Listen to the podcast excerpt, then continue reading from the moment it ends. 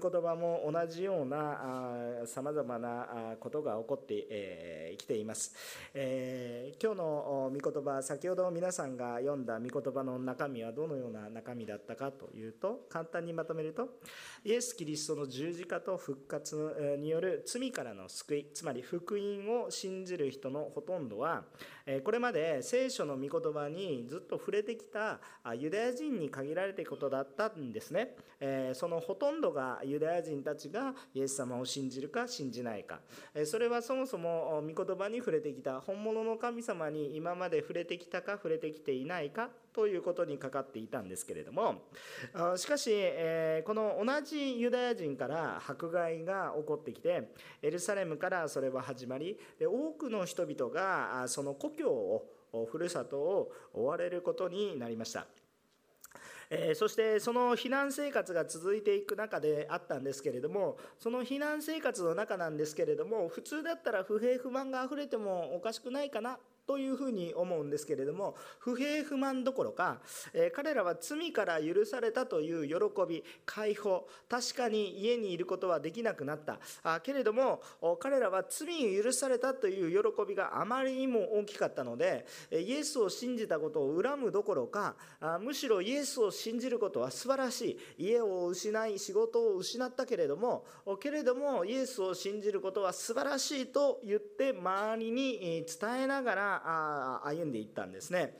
あ私たちの幸せはどこにかかっているかなって本当に思わされます。あの仕事があること家があることそれが幸せですと。確かにそうです。ないのは不幸なことかもしれません、えー、しかしですねそれを超えてですね、えー、それを超える喜びがあるんだということを私たちは歴史的に知っているしまたその喜びに私たちも預かっているんだ。人生を生き延びていく生き抜いていくあその秘訣がどこにあるのかっていうのを本当に見させられるものであります。たとえ仕事を失ってもその人の尊厳は失われません。そのたとえその人の家が失われてもその人の尊厳は失われません。家を失い、え、仕事を失って、え、逃避行生活をしている人たちのイエス様が素晴らしいという言葉に感動して多くの人がイエス・キリストを信じ人生を変えていきます。ですから私たちの人生の本当に幸せの秘訣は何にあるのかというのを思わざるを得ないんですけれどもそのようにしながら多くの人々がイエス・キリストを信じていきました。けれどもそれはユダヤ人社会の中で完結していたような話です、えそれまで、えこの御言葉が語られていたのはユダヤ人社会の中だったからですね。えしかしこの避難生活がアンテオケというところまで行くとユダヤ人以外にもイエスの話を聞く者が現れ始めました。でそこで多くの違法人が救いに導かれ始めます。そしてそのことによって多くの人々がそこにごっちゃ混ぜになって集まっているのでその人たちのことを周りの違法人やさまざまな人たちが初めてキリスト者クリスチャンと呼ぶようになりました。アンテオ家の教会で起こった出来事です。そして教会に違法人宣教が実質的に開かれていくそのことが今日の聖書の箇所です。私たちは今日のこの聖書の箇所から主が教会を宣教に導かれていく姿とその歴史を見ながら今日私たちがどのような教会となってどのように進んでいかなければならないのかを黙想しまた恵みを分かち合っていきたいと思っています。まず今日第1番目のポイント。主が送られる方に主が送られる人に御言葉を語るということですね。主が送られる方に御言葉を語るということですけれどもまず今日の本文19節から21節をお読みしたいと思います、えー、それでは一緒にお読みしましょう。3はい。さてステパノのことから起こった迫害によって散らされた人々はフェニキア、キプロス、アンティオケまでも進んでいったがユダヤ人以外の者には誰にも御言葉を語らなかった。ところがその中にキプロス人とクレネ人が幾人かいてアンティオケに来てからはギリシア人にも語りかけ主イエスのことを述べ伝えた。そして主の御手が彼らと共にあったので大勢の人が信じて主に立ち返った。アーメン。えー、書かれている内容はエルサレムで迫害が起こったので人々はユダヤガリラヤシリアというような今でいういわゆるパレスチナ地方という地方を追われていくことになります。この人たちがついにたどり着いていくのはトルコやヨーロッパに行くんですけれどもフェニキアキプロスアンティオケと呼ばれるような現在ではトルコの、まあ、中部中南部といったらいいでしょうかね。その辺りに、えー、属するところまで、えー、こう避難生活が続いていくんですね。でそこまで行くとですね、えー、まあそれまでユダヤ人の、まあ、聖書の理解ですね。当時の限られたユダヤ人の聖書の理解の中において、えー、違法人との交流交わりを極力避けていたユダヤ人たちなんですけれども、まあ、ここまで行くとですね、えー、だんだんだんだんですねあの外国人比率が高くなっていくわけです当然、えー、その自分たちのその拠点としているところから離れていくとそれを影響を受ける人が少なくなっていくということで外国人の比率が非常に多くなっていくわけなんですね。というかむしろ外国なわけなんですね。えー、ですからあそのユダヤ人以外にも外国人が混ざるということになってきます。でそれまではユダヤ人たちはやはり違法人との交わりを極力避けてきたんですね。それは違法人の持っている偶像礼拝とかさまざまな神を軽んじる慣習文化というものを憎んでいたからむしろそれを避けていたからなんですね。えー、ところがですね、えー、まあユダヤ人、えー、まあ、そういう中にありますからユダヤ人以外に積極的にイエス様を伝えようというふうにはあ、まあ、そもそもしてこなかったということになります。えー、じゃあ実際に、え、イエス様の話をですねユダヤ人以外に伝えてこなかったかというと特殊なケースは、まあ、それまでに散見されるんですね。え、例えば使徒の働きの8章にはピリポという人がエチオピア人に宣教をするっていうことが神様から示されてそのようになりました。しかしその人はエチオピアに帰ってしまったので、え、その後のことはあまた、後のことになってユダヤ人にその瞬間に特別に干渉していくというよりはむしろ何か象徴的なこと特別なあの例特例何かこうまああこう目立つなんていうかそのようなものだったわけなんですけれども、え、また別のことも起こりました先週や先々週にかけてメッセージを取り次ぎましたけれども使徒の働き10章から11章にかけて、え、ペテロによるコルネリオという人のまたその仲間の人たちの違法人の救いというようなことがあったりしました。で違法人に対して主が働きかけてこられているのは間違いのないことなんだということははっきりと分かるわけなんですね。しかしそれらのことは何か一つのこのまああまあ、シンボル的なものであってですね、えまだまだ一般的なものではなかったということであります、えー、皆さんもこうそうじゃないでしょうか。あ私たちは比較的首都圏の近くに住んでいますから何か新しいことが始まったら新しいことを結構受け入れていく、えー、ところになりますけれどもしかし、まあ、ラブソナタを通してさまざまな地方に行くとですね、えー、やはり、えそのまあ、東京で起こったことが地方に行くまでにはですね、え事実は事実でしょうけれどもやっぱり、え時間がかかるわけですよね。今一般的になるまではですね、え時間がかかることですね、えでそのようにですね、えまあ、確かに、え主は宣教に教会を向けられようとしていますけれども一般のつまりユダヤ人にとってはやはりそれでもまだユダヤユダヤ人以外の違法人というものは外国人というものはちょっと遠い存在なんですね。え、概念的には分かるけれども実生活的にはまあやっぱり遠い存在、えー、一般的ではなかったわけなんですね。えー、そしてさらにもっと言うならばあ今状況的に言うとえー、このアンテオケにまで至った人たちっていうのはエルサレムから逃げてきている人たちなので、えー、むしろですね、あのー、このエルサレムでそんなね違法人の救いが認められたとかね、えイスラエルの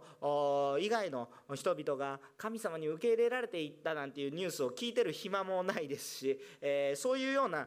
状況だったと思います。ですからなおさらのことイエスを信じる人たちの心はあこのユダヤ人の中で限定されているという固定観念があったと思いますね。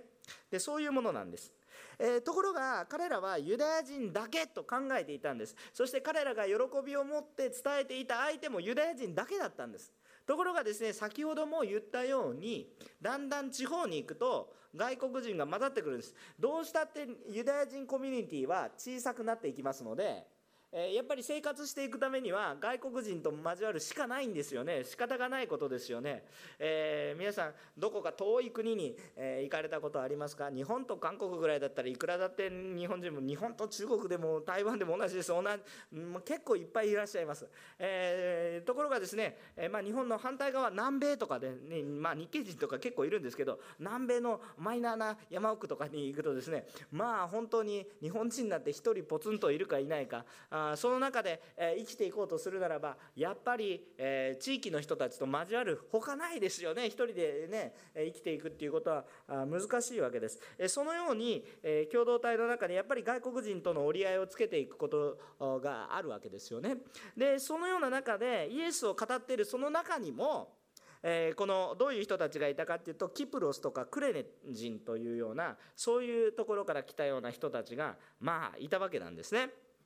で、えー、このような人たちに、えー、まあユダヤ人にイエス様のことを伝えようとしてたんだけれどもそこに、まあ、座ってるんですね。まあ、なんかのこう、まあ、きっかけで座ってるわけですよ。わからないですよそのメインはユダヤ人かもしれないけれどもその一緒にお友達がいてですねたまたま後ろの方にちょっと座ってたのかもしれませんね。えー、こう歩いてる中でユダヤ人にイエス様のことを伝えていったらそのその人と仕事仲間の別の誰かがちょっと一緒にいたのかもしれない。まあ、とにかくですねそのメインターゲットはですね当然ユダヤ人だったにもかかわらずそこに外国人が座っててるわけです。でもそれがその地域のことなの。なんで外国人が座ってるのかとかいちいち言ってられないわけなんですね、えですからそこで、えイエス様の話を聞いてたんです。そところがですねその人たちをメインに話していたわけではないのにもかかわらずその御言葉を聞いていた人たちが精霊様に触れられてイエス様信じちゃったと。そういうようなことが起こるんですね。あの一つ証ですけれども私がですねあの尊敬する先生のお一人がいるんですけれどもえ地域礼拝を、えー、してたんですね。で地域礼拝をしてるんですけれども、えーと、教会の人たちがですね集まってきてその家庭に行ったんです。日本の話でも韓国の話でもなくてアメリカでの話なんですけれどもアメリカ人の話ではありません。違法人の話なんですけれどもアメリカ人ではない話アジアあるアジア人の話なんですけれどもそこで、えー、集会を持ってたんですね、えー、でその集会を持ってて、えー、で、えこの皆さんが祈ったわけです。でそこの奥さんはね比較的で神様に対してこう心を開いていたので、えー、その家庭で、えー、まあ集会集会というか普通の地域礼拝ですよね。特別な伝道集会じゃないですよ、まあ、毎週集まってちょっと祈って、えー、ご飯食べてはいさいならと。そういう感じだったんですね。でも教会の人たちはその奥さんに可能性があるな。ね、でもその家はですねあの酒屋さんだったんですよね。酒屋さんでですね、えー、まあどうしようものまあないと言いますか。あまあ普通だったらこうイエス様を信じていくようなっていうふうには考えないわけで、まあ、こう酒屋さんでですね、えー、でえー、ででもそこの奥さんはですね、まあ、教会にちょっと集い始めて、まあ、そんなような感じだったわけです。だから教会の人たちは一生懸命奥さんを伝道しに行こうと思っていて話してるんです。で,、えー、でそこのご主人はどうかって言ったらくそあいつらうるさいなっていう感じでいつもですね、えー、こう当てつけのように後ろにいてこう酒を飲んでると そういう感じの中で、えー、礼拝をしていたんですね、えー、ところが一生懸命奥さんに「さあイエス様を信じて帰られましょう」なんていう話を一生懸命していたある晩にですねそう一生懸命してたらですね、え突然後ろから涙が涙声が聞こえてくるわけですよ。なんで泣いてるのかなと思ったらねご主人泣いてるんですね。ご主人泣いてるんですよ。今までクリスチャンバカにしてきてですね、えー、まあ散々当てつけのように酒をかっくらってですね酒屋の主人ですから。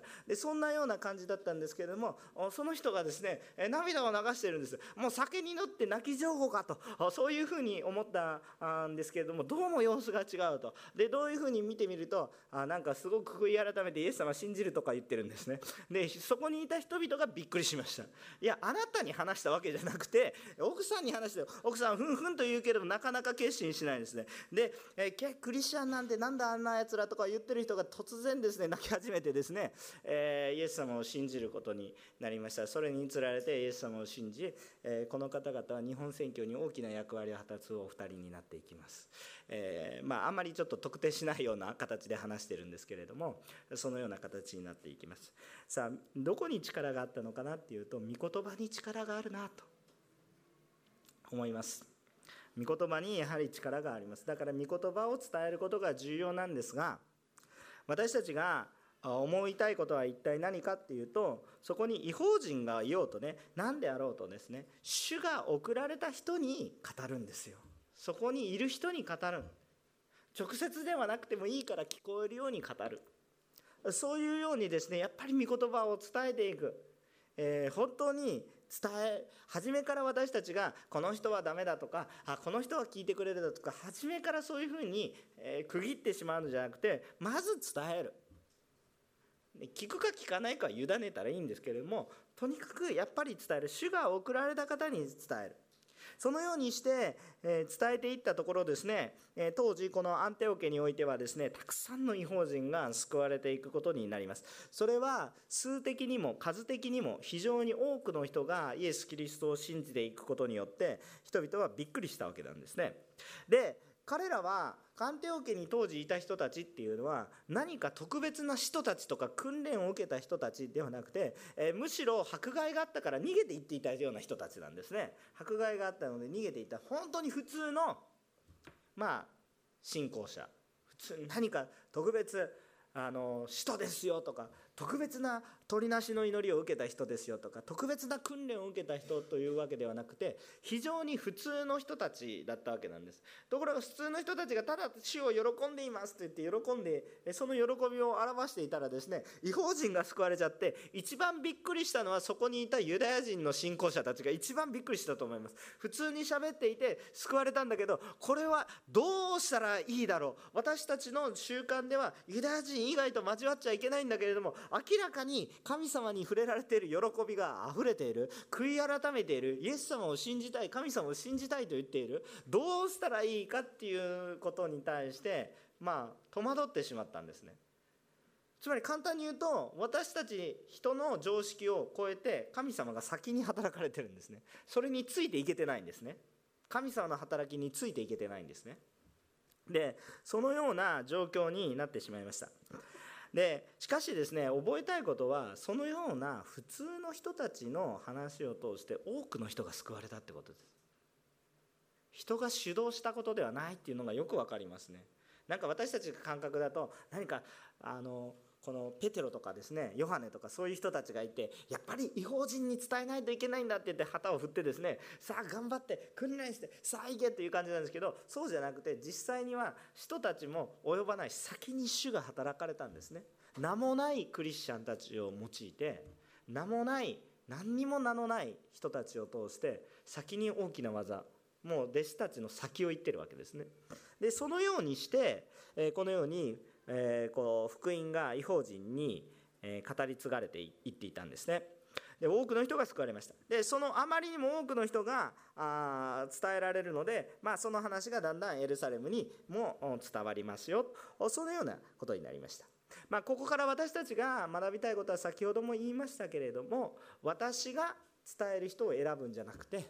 神様が導かれる人もしくは神様が送られる人目の前にある人にちゃんと御言葉を伝えていきましょう。御言葉が力なんですから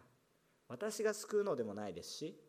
ね、とにかく主がされるんですから自分でこう救いはここまでとか自分の常識でこうなったら救われるだろうとか考えないで、まあ、御言葉を伝える。そのようになったらいいと思いますね、えー、家にいて、えー、私の旦那はあ主なんか信じないからあ一緒に礼拝なんてしても無駄でしょうと私は決める必要はありません。主がされることですからそれをそのようにして、えー、迎え入れていく。私の妻は聞かないでしょう。私の息子私の娘私の父母は絶対聞かないからまあその時が来てからにしましょうとか言って時々って言ってますけどあ何かこう機会が与えられた時が時じゃないですかね。まああのー機会を逃さないようにぜひ御言葉を伝えるようにしたいと思います。さあ、えー、2番目のことを分かち合いたいと思います、えー、神様が導かれることを受け入れていく人と教会になりましょう。神様が導かれることを拒否しないで受け入れていく教会と人となりましょう。22節から24節を読みたいと思います。22節から24節読みたいと思います。3はい。このお知らせがエルサレムにある教会に聞こえたので彼彼らはバルナバをアンテオ家に派遣した。彼はそこに到着した時神の恵みを見て喜び皆が心を固く保って常に主にとどまっているようにと励ました。彼は立派な人物で精霊と信仰に満ちている人であった。こうして大勢の人が主に導かれた。アーメン。えー、違法人がたくさん救われることは先ほども申し上げましたようにユダヤ人にとってはどう対処していいか分かんないんですよね、えー、一般のユダヤ人です。何か権威があるわけでも権,、えー、権利があるわけでも影響力があるわけでもありません。非常に一般のユダヤ人です。えー、ですからこれをどうしていって新しいことを主が始めていっておられるんだけれどもそれをどういうふうに消化していったらいいかわからない。けれども現実的にはどんどん人が救われていく。どうしたらいいかわからないということでその話がエルサレムの方に行きます。しかし人々が混乱しているので、えー、そのことを収集収集っていうのは別に神様の働きをこう小さくすると落ち着かせるとそういう意味じゃなくて、えー、これをどう理解していったらどう消化していったらいいか。あということをちゃんと導くためにですね、えー、なぜそのようなことが起こっているのかっていうのをちゃんと受け入れるためにですねバルナバという人が派遣されていきます。そもそもこの時にはエルサレムの教会ではすでに主が、えー、違法人を救われるっていうことはもう認められていたんですね。コルネリオ・ペテロのそのビジョンの一件の中にあってああ主が働かれるんであるならばそうでしょうねっていうふうに受け入れられていたわけなんです。でもそれは地方の教会、えー、離れた教会においてはそれはまだまだあこうユダヤ人教会の中ではちょっとこうとんでもないことのように思われるようなまだ慣れていないわけですね、えー、受け入れられてもいませんしそのようなペテロが見たそのビジョンの話もされていないわけです。納得できない人もいたでしょうしそのような中にあって混乱があったと思いますねでそのことに対してバルナバが派遣されていって混乱をしないように、えー、神様がちゃんと働かれていることですよというふうに教えてくださったわけなんですね。でこのバルナバっていう人はどういう人だったかっていうと先ほど書いてあったようにセレレと信仰に満ちていた人ですねですから彼は本当に精霊と信仰に満ちていたのでこれが主がされていたことなのかそうでないことなのか見れば分かったと思います、えー、そのようなものですね、えー、ですからそのようにして主がこのバルナバという導き手を用意されたわけなんです。でこのアンテオ家を落ち着かせていくんですけれども彼はですねかつてサウロという人を、えー、この改心に導きました。このサウ、まあ、改心に導いたというか教会に受け入れられる。サウロの改心を教会側が認めていくために手助けをしてきた人ですね。初めはサウロという人がエルサレムに来た時この人のせいで迫害が起こったと言ってですね認められなかったんですね。受け入れられなかった。教会からこんな人は入れちゃだめだって言ってですね追い出されそうになっていたんですけれどもちょっと待ってください。このサウルは本当に神様に触れられた。これは罠ではありませんと。いうことでそれを受け入れていった人がこのバルナバという人になります。ですからこのようにですね何か教会にですね、えこう受け入れられない教会がですね、えちょっと持て余すようなことに対して、えこのバルナバっていう人がたくさん用いられたなというふうに非常に思います。なかなか受け入れられない人を導き入れていく。あこういう人は本当に教会に必要だなと。そのようにえ思わされます。ねえー、私たちがある意味ステレオタイプでですねこういう人はクリスチャンになる。こういう人はならないと言って決めつけてしまいそうになりますがそうではなくて本当にバルナバのようなこんな人でも変えられるんだ。当然違法人でも変えられるというふうに言えるような信頼のあるえ私たちが多くなると本当に感謝かなということを思うわけですね。えこのバルナバによって主が新しいことをされていくんですけれどもそれを柔軟に受け入れていく教会になります、えー、皆さん、えー、この横浜のおんぬり教会にも主は新しいことをされていきます。皆さんはそれについていく準備ができているでしょうか？旧体依然であってはいけないわけです。今までが良かったから今までのこう今までのことをねバカにするわけではありません。今までのことはちゃんと主が新しいことをされ続けてきたのでそれは本当に感謝なことです。これこれは大切にしたらいいです。でもこれからも主は新しいことをされ続けます。さあ私たちの教会はそれについていきますかついていきませんかという話になるんですけどその時にいや昔はこうだったから今回はありえませんとそういうふうに考えるのではなくて確実にそれが主の働きだと分かるのであるなら私たちそれについていかないといけないんですよ。バルナバのような人たちが必要なんです。いや立法はこうだ。いやこうだからダメだっていうふうだけに考えるんじゃなくて今主がそしてこれから主が何をされようとしているのかっていうのを見ていくそのような人そしてその新しく救われていく人を受け入れていくそういう人たちっていうのが必要になるわけです。いいですか？横浜のおんぬり協会が本当にリバイバルしていったらこんな人って思う人であふれ返るようになります。私たちはそれを準備していかないといけないんですね。死についていきましょう。25節から26節を読みたいと思います。25節から26節。バルナバはサウルを探しにタルソへ行き彼に会ってアンテオケに連れてきた。そして丸1年の間彼らは教会に集まり大勢の人たちを教えた。弟子たちはアンテオケで初めてキリスト者と呼ばれるようになった。アーメン。でバルナバのことでもう一つ大きなバルナバが果たした役割っていうのはやはりサウロの話ですね。サウロの話。でこれは非常に大きいことなんですね。でバルナバがした大きな働きはこのアンテオケ教会にサウロを用いたっていうことなんですね。サウロを用いたっていうこと。でサウロという人はどこに行ってもね熱心な人です。かつては迫害に熱心でした。徹底的にクリスチャンをぶちのめしてやろうと。そのように思っていた人です。もうそれは徹底していました。ところがイエス様を信じました。イエス様を信じたら徹底的にイエス様を伝えます。もう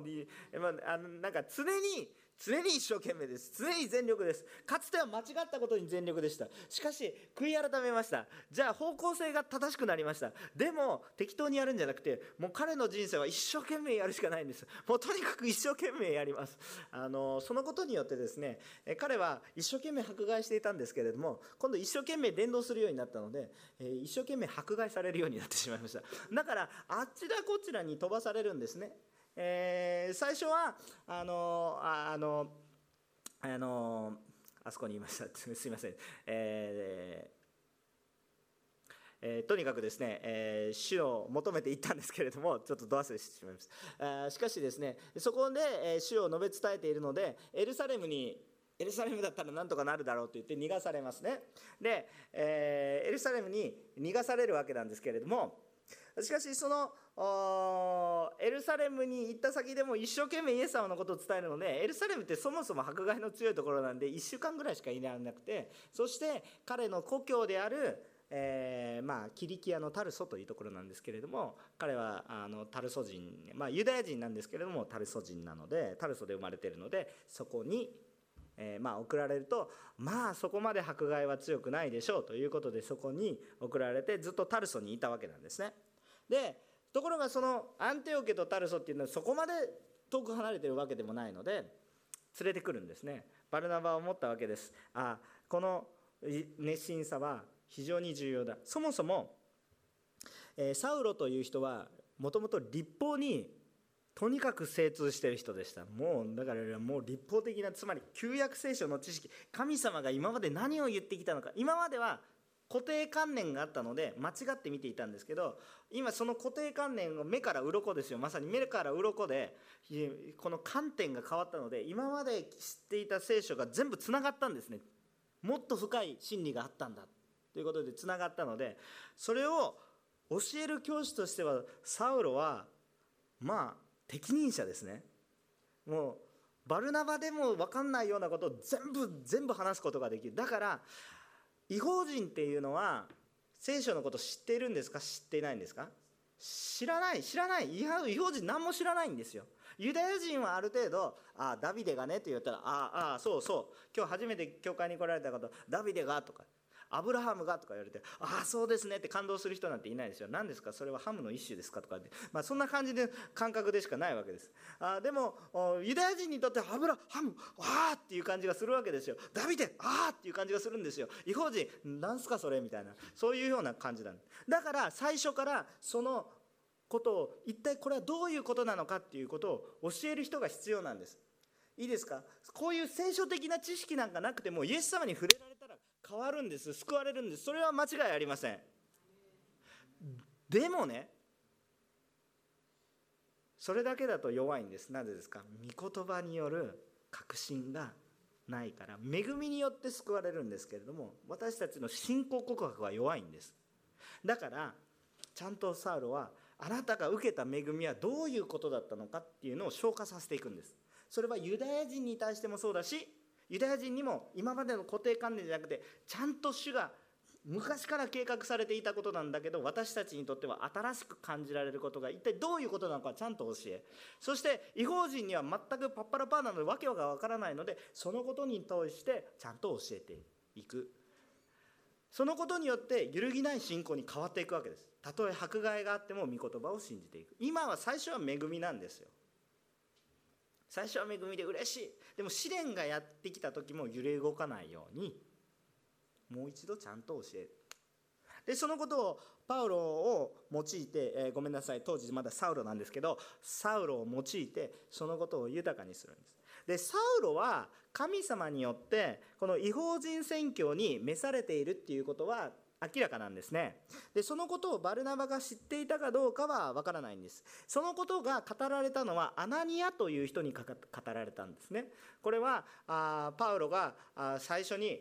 あ思い出しました。ダマスコですね。ダマスコでダマスコでですね目が見えなくなった時にですねあのいるので祈りに行ってあげてくださいって言った時にアナニアはですねなんでですか？あの人はですね一番危険人物です。あんな人のところにいて教会に受け入れられたら教会全滅してしまいますよと。そういうようなことで最初アナニアは拒否したんですけどでも主がですねいや大丈夫。あれは私が選んだ器だ。違法人のためにどれだけ苦しまなければならないかを彼に示示すつもりですって言われたからアナニアは分かりましただからパウロっていう人は違法人に召されているっていうのは確実なことだったんで。でもそんなヨシは後で証で聞いてるかもしれないんですけど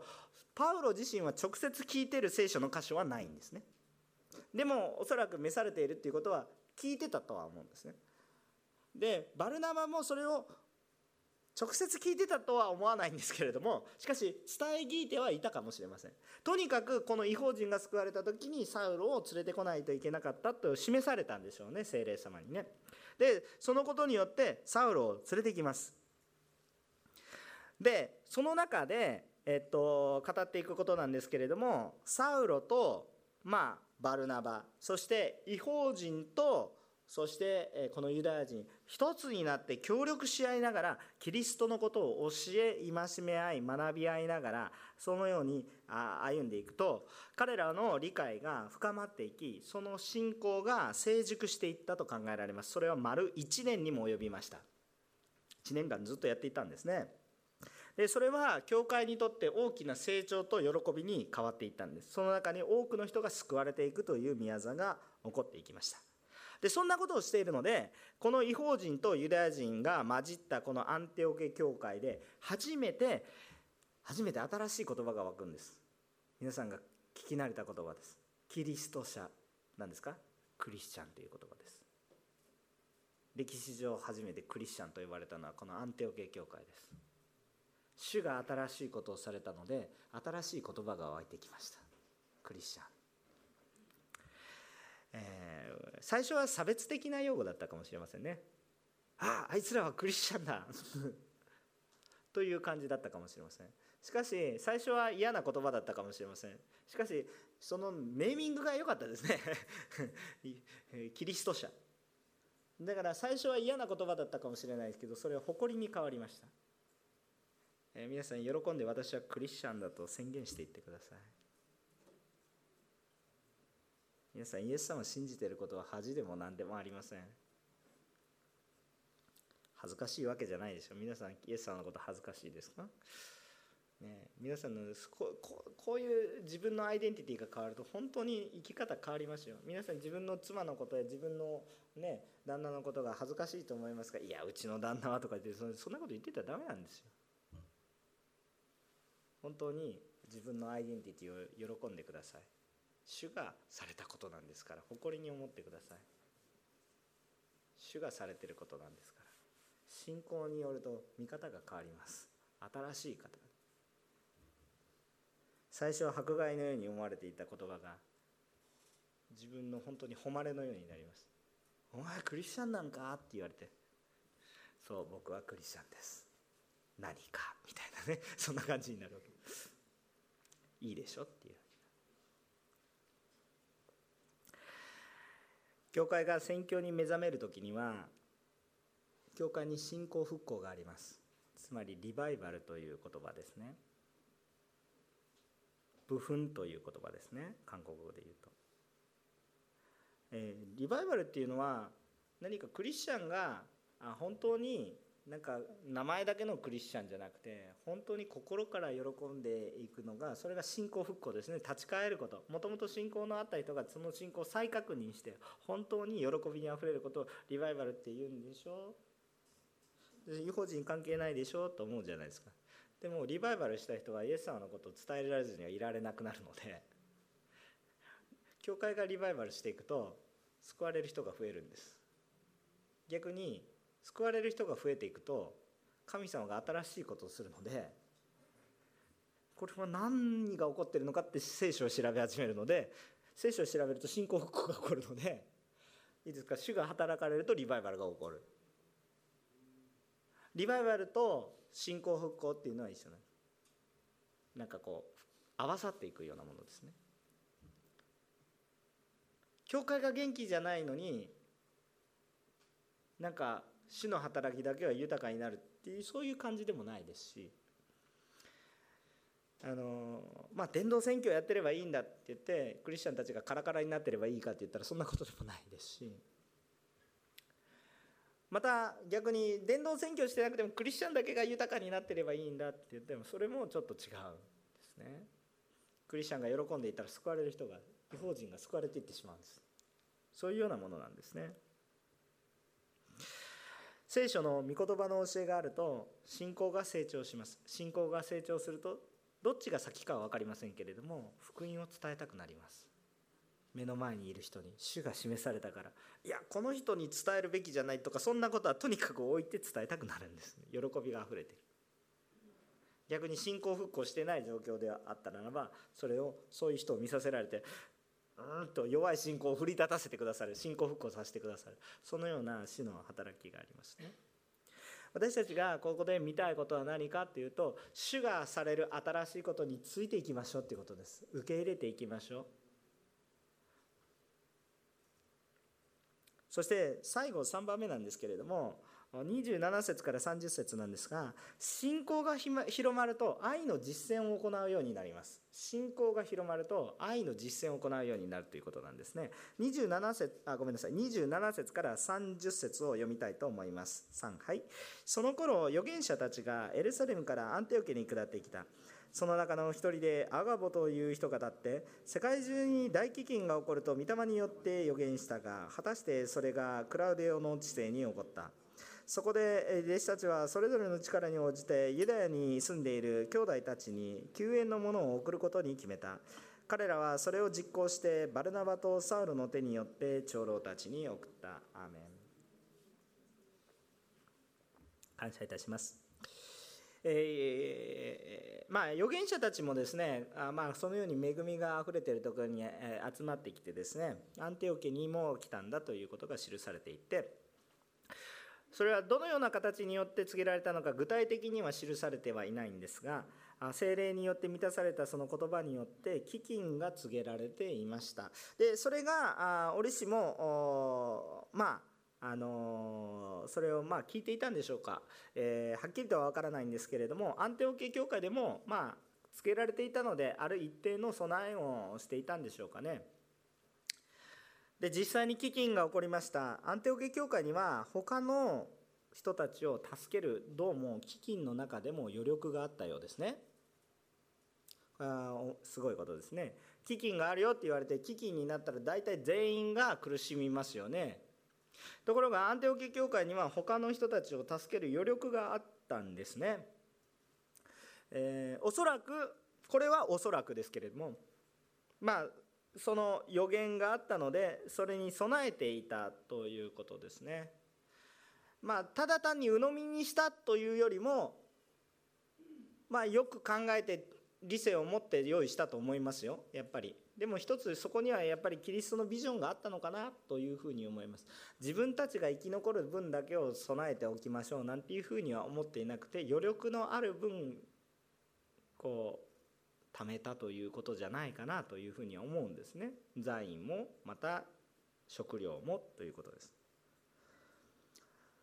ですからそこで弟子たちはそれぞれの力に応じていいですか？無理無理に無茶苦茶なことは言ってないんです。それぞれの力に応じて支援をしたんだ。兄弟たちにユダヤに住んでいる兄弟たちに救援のものを送ることを決めた。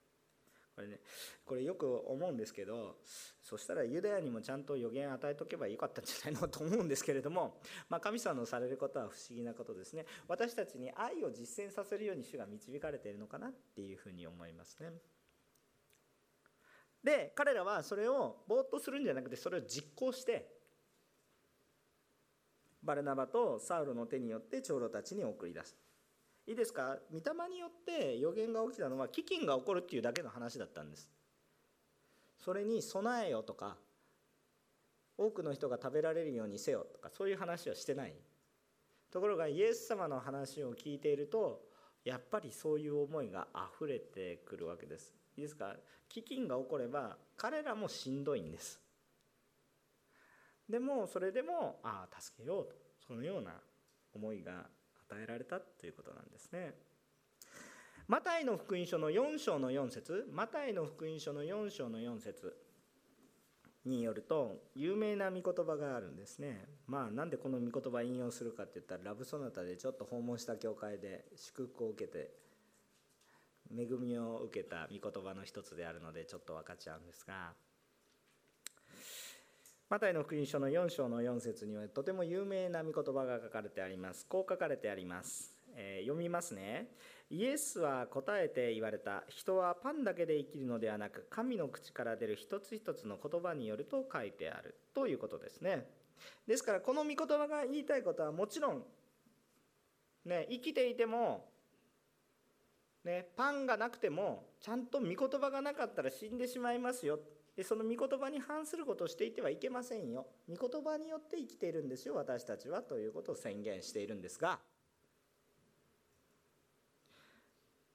じゃあパンがなくていいのかと言ってるんじゃなくてパンだけで生きるのではなくと言ってるわけですね。よくよく。だから結局何ですかって言ったら人は肉体を持っている限りはパンと御言葉で生きますということですね。で今兄弟たちの中には御言葉は溢れてたんです。でもパンがないんですね。でパンがないのでパンを送ります。愛の実践は御言葉とパンです。えっといいですか？御言葉が抜けたら何の意味もありませんけれどもパンが抜けても空分になります。御言葉とパン。パンって言ってますけども いつもパンパン持ち歩いてないですからね。私いつもパン持ち歩いてないんですけど要するに食べること実質的な助けということですよね。でも愛というものはやっぱり言葉だけで語っていてはいやもちろんですね「ILOVEYOU」と伝えることは愛の実践なんですよ。それはそうなんですけれどもえっと言葉だけでは伝わらないんですね。言葉でしか伝わらないこともありますからそれも重要なんですね。ちょっと覚え言葉とパンですからね。覚えておいてくださいよ。でも実践をすることによって実践がなかったら虚しくなるんですね。私たち主にやって触れられた。さあ伝道だ宣教だって言ってても実践がなかったら虚しいです。意味わかるでしょ？ビジョンがいくらす素晴らしくてもそれに従うことが本当に皆さんビジョンは見させられるものなのでこれは見ることができます。これは受け身です、えー、もうこれ仕方がないです。見せられるものですから。バーンと見せられるんです。仕方ないじゃないですか。ここに必要がある。見せられます。さあ問題はももちろんまずねビジョンを見させてくださいっていう求めの祈りがないといけないんです。主よビジョンを見させてくださいって。でもね私は神様は必要なところに必要なことをされる方だと思うので皆さんにビジョンを見せられます。ちゃんと主と交わったら皆さんにビジョンを見せられます。でビジョンを見せられるんですけど問題は見た後ですよ。こう見たのはいいんだけれどもそれを受け入れるんですけれどもこれを実践していくには2つも 3, 3つもハードルがあるんですよ。皆さん経験したことないですか？ああこの人たちに必要なことがある。でも実際にそこに足を運んで助けて共に祈るまでにはチャレンジがあるんです。え大したことじゃない。見たんだからやればいいでしょ。見たんだからやる。今まで聖書の中であ主の言葉を聞いただから行ったって書いてありますけどそれはそうでしょうと思いますけど皆さん主の言葉を毎週のように聞いてるんです。それを実践に移す時にどれぐらいのチャレンジを受けますか？そうでしょ？でもそれを実践を聞いて行っていく。その時に愛が伝わる。福音が伝わる。黙っていっちゃダメなんですね。彼らはそれを実行してその当時一番よく使えてくださっているバルナバとサウロに託して。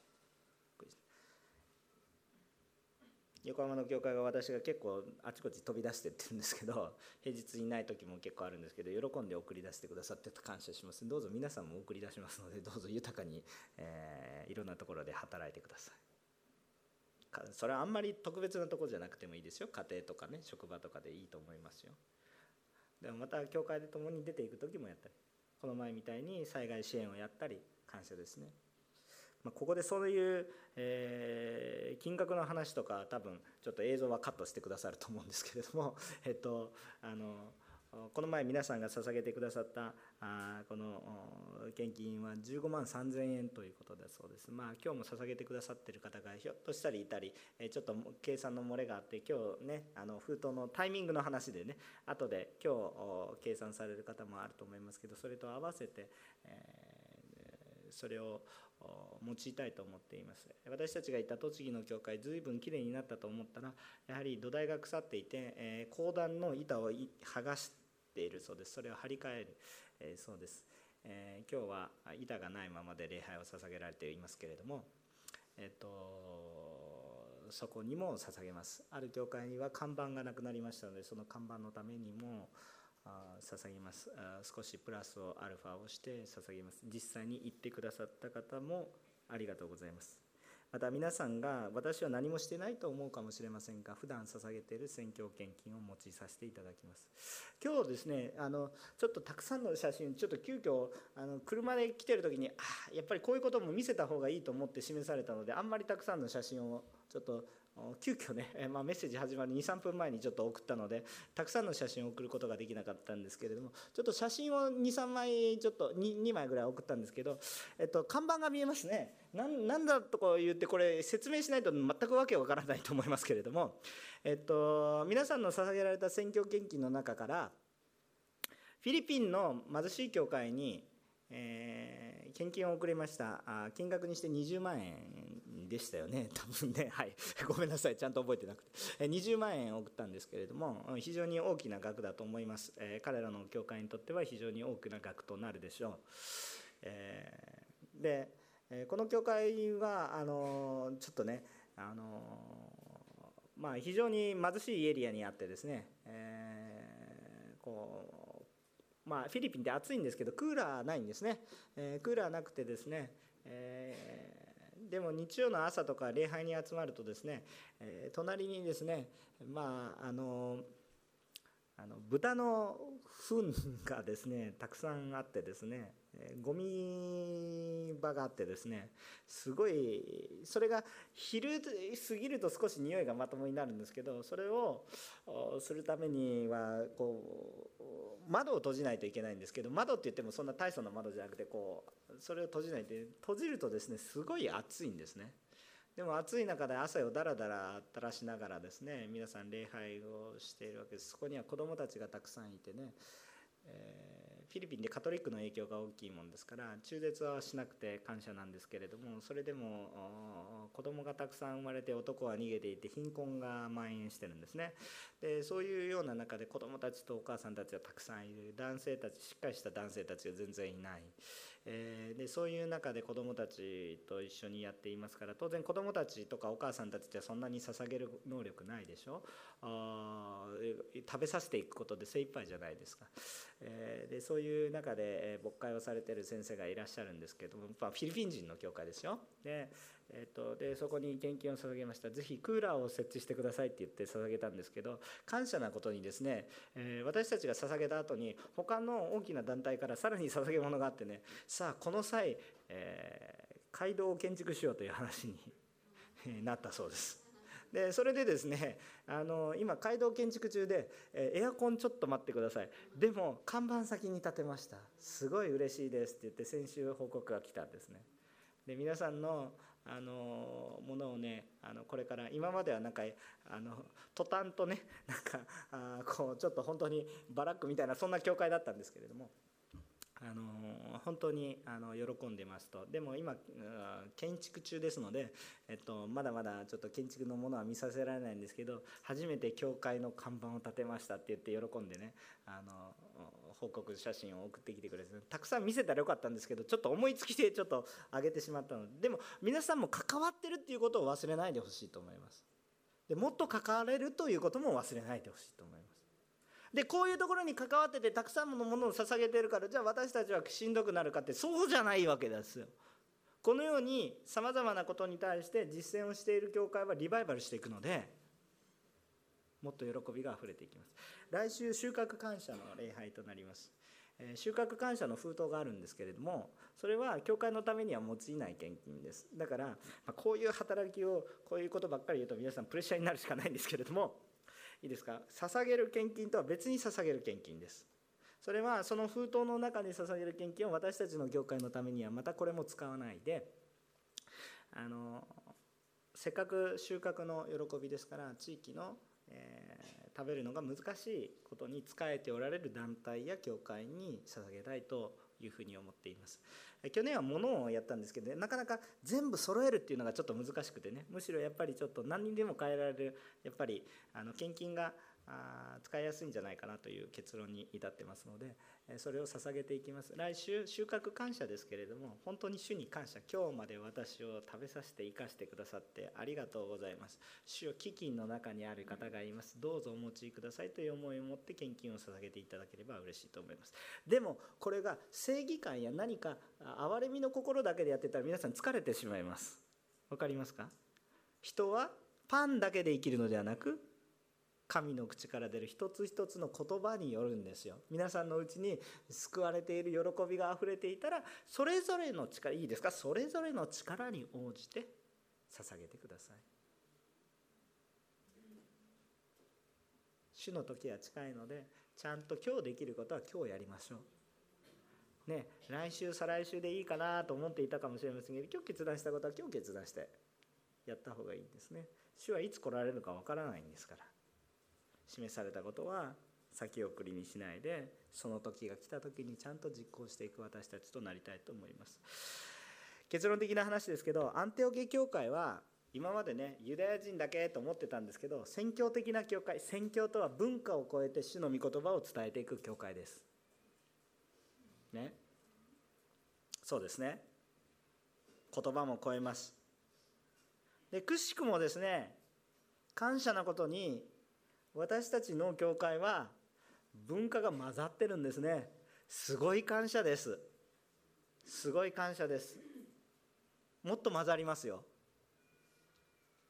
ちょっと私がどこまで受け入れられるか知らないんですけどでも主についていきたいと思います。もっと混ざりますよ。中国の方も台湾の方も集まるしもうなんか歴史的に考えたらありえないような感じですけどそんなの超えますよ。もう御言葉の神の御国の方が偉大ですからね。あの日本も韓国だってもう今だって日韓関係なんてむちゃくちゃですけれどもでも私たち喜んで礼拝するじゃないアンテオケ教会だってそうですよ。ねロローマのローマのコルネリオという人たちこう自分たちを支配しているような人たちとユダヤ人と迫害してる迫害されるユダヤ人の中でも迫害してると迫害されるパウロとかみんな集まって主を礼拝してるんですよ。主のビジョンを見ましょうね。もしは神様が先を言ってくださるんだったら私たちの教会の中でもですねもうフィリピン人の教会が起こってくるいいじゃないですか。英語礼拝が起こってくる。私ちょっとだけ英語できますけどさすがにメッセージまではちょっとやばいんですけれども。しかしそうなったら働き人送られる人パウロみたいな人来るかもしれません。本当に皆さんビジョンを見てほしいんですね。神様が宣教的な教会を立て上げようとされて一生懸命初代教会を働いていて私たちのビジョンはアクツ29つまり人の働き的な教会と言ってる。だからアンティオケ教会が私たちのビジョンモデルの一つなんですね。皆さん殻に収まってるんじゃなくてどうぞそれを超えていく。それは貧富の差も超えますよ。言葉の差この年齢差も超えます。全ての世代が福音に触れられるように子どもの働きにも皆さん使えてください。でそんな全部やらないといけないと大変じゃないですかって思うかもしれないけど大変じゃないんですよ。主が先に行かれるんでそこについていくんですよ。ついていくだけです。自分で開拓していこうと思ったら大変なんですけど主がされるのでそこについていくんですね。わかりますか？そこに私たちがついていくことができれば本当に恵みが豊かに主が人を連れてきますのでその人にちゃんと語るんです。新しく来られた人にちゃんと挨拶しましょう。主が連れてこられたんですよその方。主が本当に命がけで連れてこられた人を私たちに来るなということができるんですか？主が救おうとされてる方を私たちがそんな人いらないと言えることができるんでしょうか？あなたが愛する主をあなたのためにされた主が先に働いているのに私たちは黙ってコーヒーを飲んでああ私は大丈夫ですなんて言ってられるんでしょうか。そんなことはできないわけですね。主がされるから。おんぬり教会ラブソナタをこのもうずっと12年間ですかね。ずっと続けて30回目に至りました。こんなの冷静に考えたらありえないんですよ。どんだけこんな効率で物事を考えてるわけじゃないんですよ。効率で物事を考えたら何千万も何もうあんまりこれはお金の話をしてはいけないかもしれませんけど莫大なお金をかけてどうしてこれだけ多くの韓国の人たちがわざわざね歴史的には争ってるにもわざわざあ来てくださってどうしてこれぐらいのことをねやっているのかって言ったら犠牲的に合理的に考えたら無駄なことですよこのお金をかけて東南アジアに行けばもっとたくさんの人が救われるのにどうして日本なんだと思いますけれども主が働かれてるから仕方ないじゃないですか。皆さんそういう教会に主が与えてくださったことを感謝します。でもこのビジョンは私たちはただあビジョンを見て喜んでるだけじゃなくてそのビジョンに共にしていきたいわけですよ。主に感謝しますね。精霊と信仰にあふれ主のもとに導く人があふれていてねバルナマみたいな人がこの教会にあふれ始めてですね。そして私たち信仰自体もリバイバルしてそして主の豊かな働きがあふれることを信じます。収穫感謝クリスマス主が用意してくださった素晴らしい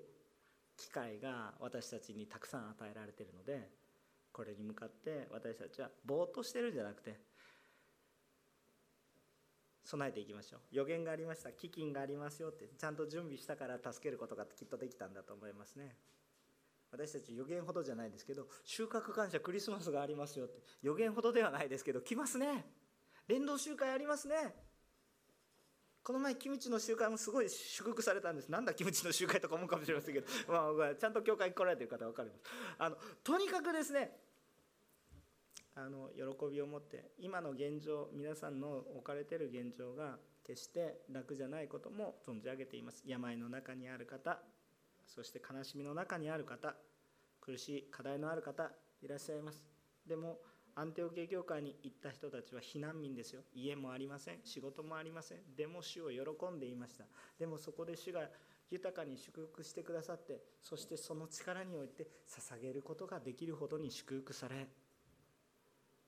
家も失いましたしね。家族も失った人も多くいたかもしれません。けれどもそれでも主を喜んで歩んでいくと本当に他の教会を助けられるようなそそこまでにそんなに長い時間かかってませんよ。そのように主が導かれたことを私たちは使徒の働きの現実をもって学んでるんです。これは彼らの血と汗がにじむような証です。でももっと苦労されているのは主です。だからその主についていきましょう。私は貧乏だからできることはありません。きっとできることありますよ。祈ること。本当に祈ること。ラブサナタの期間ずっと私は祈りの奉仕に入っていましたすごい恵まれました。3時間祈り続けましたけれども。声枯れましたけれども。本当に恵まれました。私は何にも貧しいからできない。貧しいからこそできることがあります。私は病だからできできることができません。ハーヨルジョ先生はいつも病だらけです。がんだらけでした。がんだらけだったから他の人が立ち上がりました。主がされるそのビジョンに私たちもついていくしビジョン語られたらそれについていきましょう。できることきっとたくさんあります。小さなことでいいのでそれぞれの力に応じてちゃんと示す。無理なこと主は言うできること示されるので。でも問題はそれを見たら実践する。でもその実践を自分の力でしないで精霊様に満たされてするんですよ。主についていく。主がされる変化についていく。受け入れていく。そうすると力も与えられますから。安心しましょう。健康が必要な本当に主が必要とされる健康も与えられると信じます。主がされることですから。祈りましょう。お祈りします。